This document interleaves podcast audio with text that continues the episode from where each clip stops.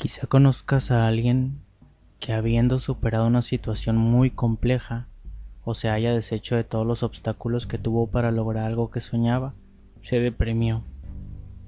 Puedes pensar, ¿pero por qué le pasa eso? Hay que ser un ingrato para no disfrutar lo que tiene.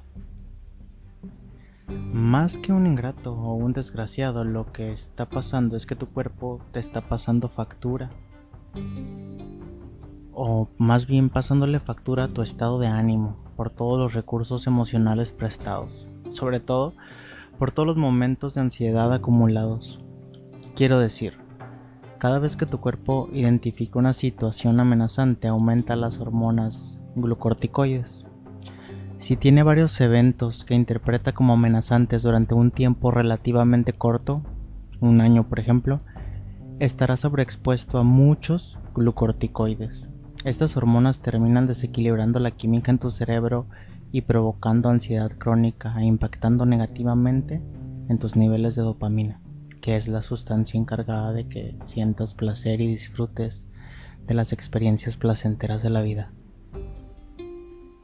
Esto explica por qué muchas personas que consideras muy fuertes y que pueden lidiar con todos los problemas de repente un día, después de superar lo que la mayoría de nosotros creía imposible, son diagnosticados con depresión. Hay un perfil de personalidad que corresponde al yo puedo con todo, que también es un gran candidato a la depresión.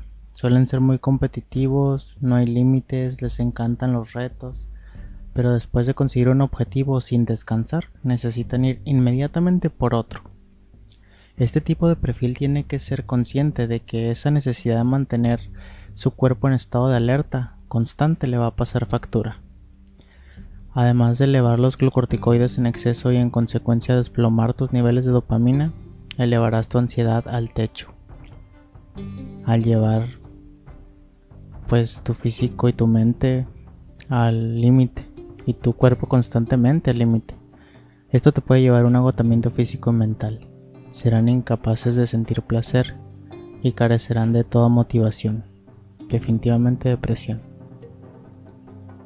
La ansiedad crónica y los momentos estresantes pueden ser una de las causas de la depresión, pues más allá de un estado de angustia que agota nuestro sistema inmunológico, está comprobado que esta condición produce cambios físicos y químicos en el cerebro.